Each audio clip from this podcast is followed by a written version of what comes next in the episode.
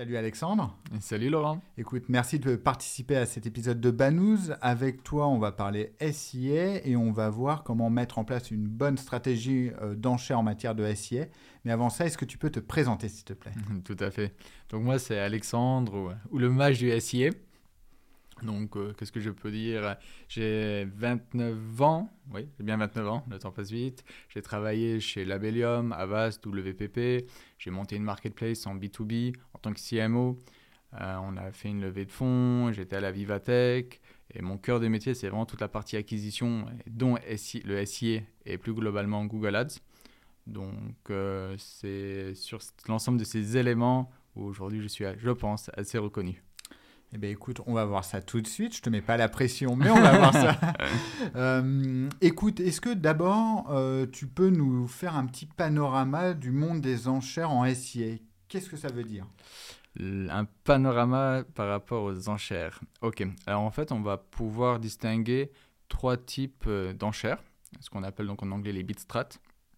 Il y a effectivement les stratégies, enfin la stratégie la plus connue et qui fait débat, entre guillemets, c'est la partie manuelle, ce qu'on appelle le CPC manuel. C'est-à-dire qu'on va indiquer en fait sur un mot-clé combien on est prêt à payer au maximum. Par exemple, euh, on est prêt à payer 1 euro maximum le mot-clé Banous. Hmm. Donc, euh, effectivement, on peut payer 0,8, 0,9 jusqu'à 1 euro en fonction de la concurrence. On sera en première, deuxième, troisième, quatrième position.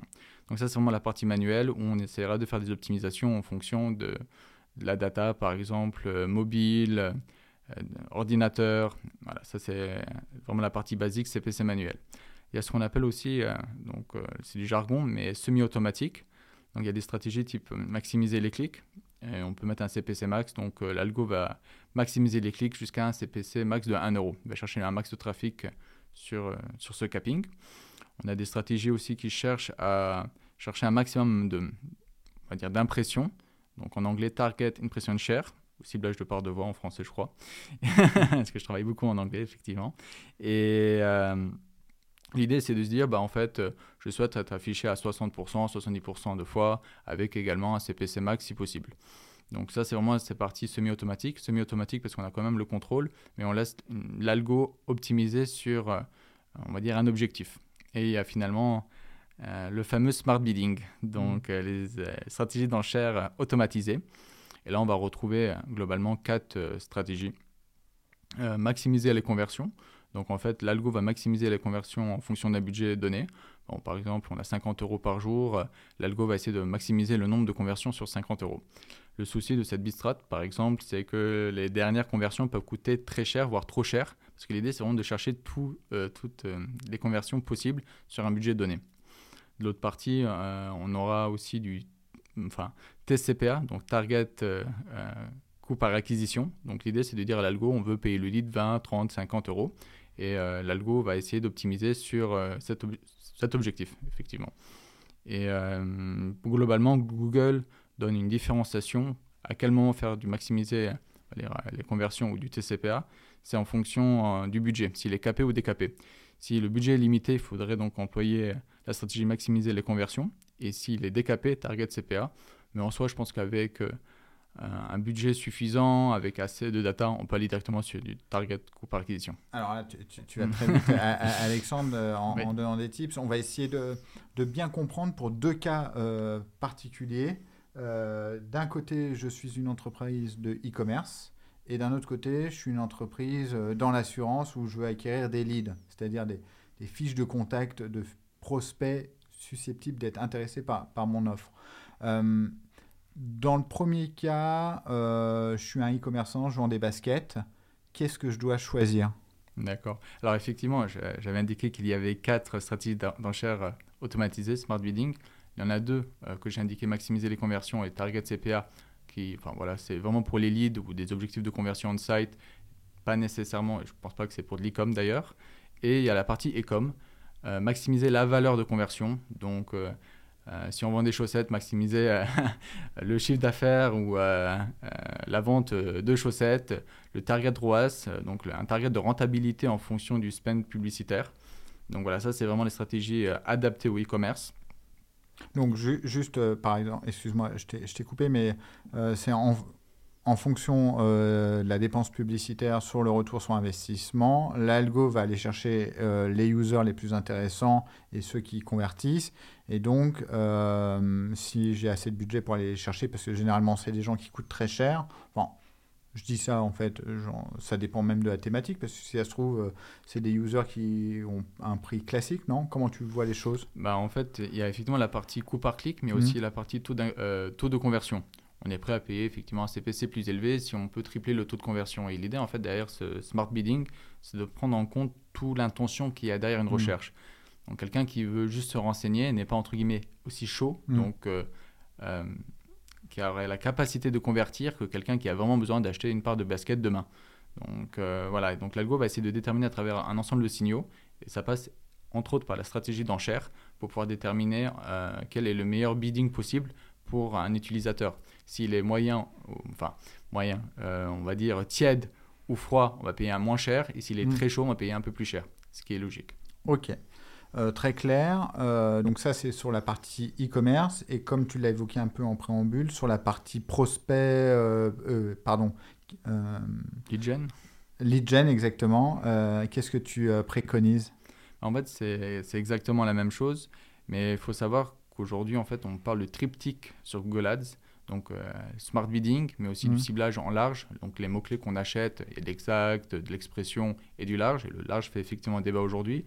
Le large, faut savoir, a l'avantage de capter euh, un ensemble de signaux qui est vraiment compatible avec le smart bidding, dont euh, l'historique, la navigation, la géolocalisation, la langue du device, enfin bref, tous ces signaux sont pris en compte grâce au ciblage large. Alors, pas avec malheureusement les autres ciblages. Donc euh, c'est assez important euh, et vraiment il faut le garder en tête si jamais on veut faire du smart bidding. Parce que c'est entre guillemets l'apothéose d'avoir un ciblage large plus du smart bidding. Et on parle du triptyque, donc il y a un troisième élément qui est aujourd'hui obligatoire, on ne peut plus faire sans, c'est les annonces responsives, RSA. Mmh.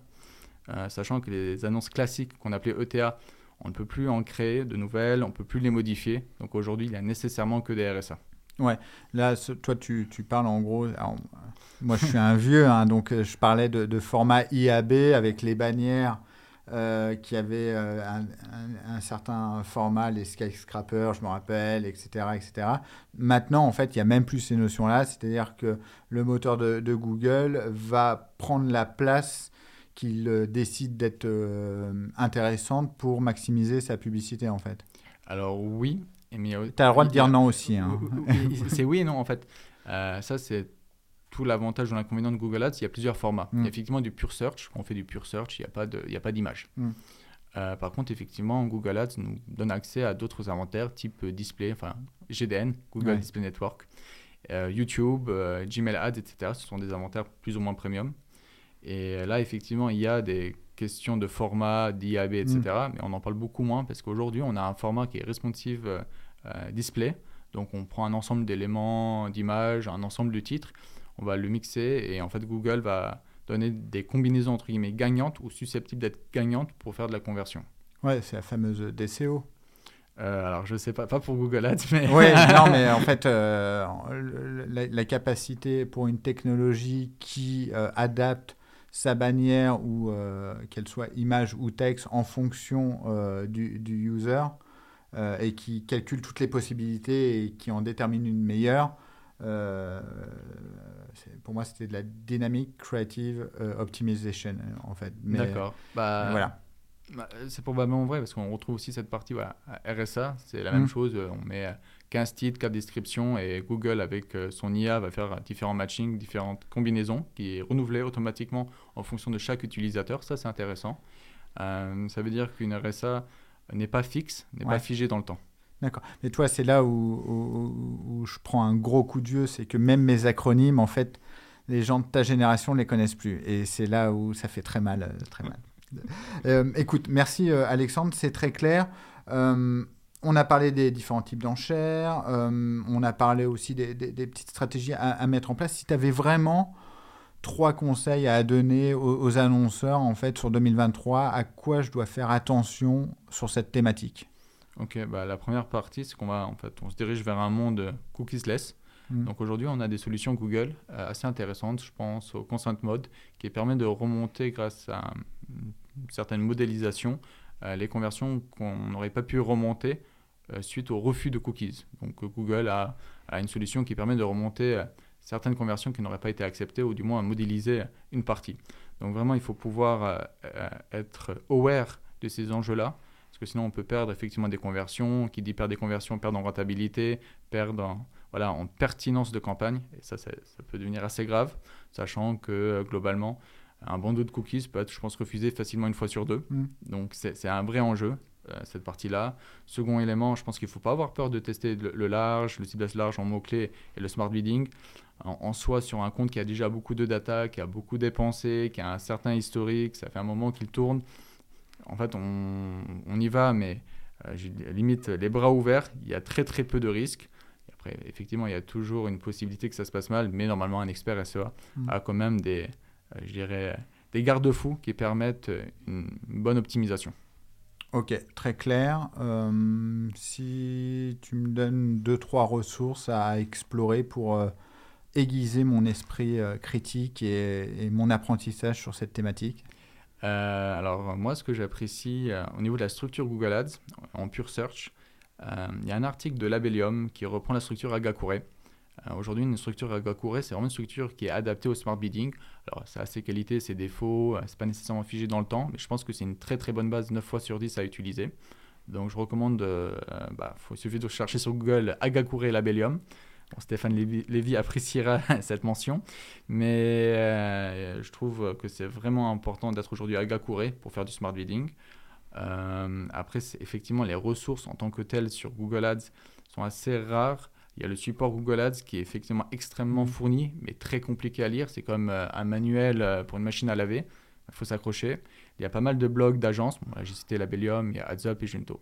Ouais, et puis aussi pour aller dans ton sens par rapport à, ce que tu disais, pour les gens vraiment intéressés par le sujet, il y a tout ce qui est Google Academy qui permet de faire des, petites formations euh, sur, avec différents niveaux en fait pour pouvoir appréhender euh, les outils. Alors pour toi, évidemment, ça va te sembler ultra basique, etc. Mais au moins, ça, peut permettre aux, aux, personnes qui connaissent pas vraiment le sujet bah, d'avoir un peu les mots-clés qui reviennent, enfin le wording du métier, euh, comprendre un petit peu la structure. Et c'est un premier pas vers l'apprentissage, non? Ou c'est complètement naze? Alors, un premier pas vers l'apprentissage, probablement. Euh, malheureusement, les gens pensent qu'être certifié Google Ads est suffisant. Euh, déjà, les réponses, on peut les retrouver en ligne. Oui. savoir. Donc, vraiment, certification Google Ads, ça n'est pas preuve de compétence et de professionnalisme. Il faut l'avoir en mmh. tête. Alors, avoir une première approche, comprendre, je dirais plutôt la philosophie de Google Ads ça, ça a du sens.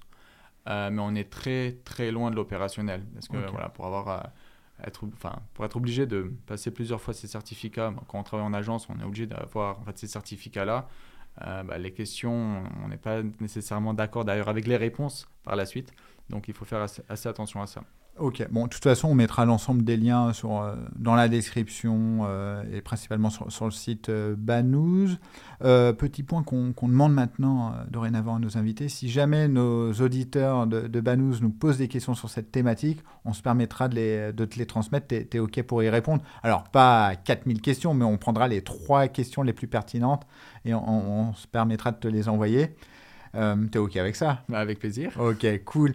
Euh, merci Alexandre, c'était ultra bref et un premier pied dans, euh, dans cette belle thématique qui a plein de rebondissements. On n'a pas parlé vraiment de Google Performance Max, etc. Ça, ça fera l'objet d'un autre épisode.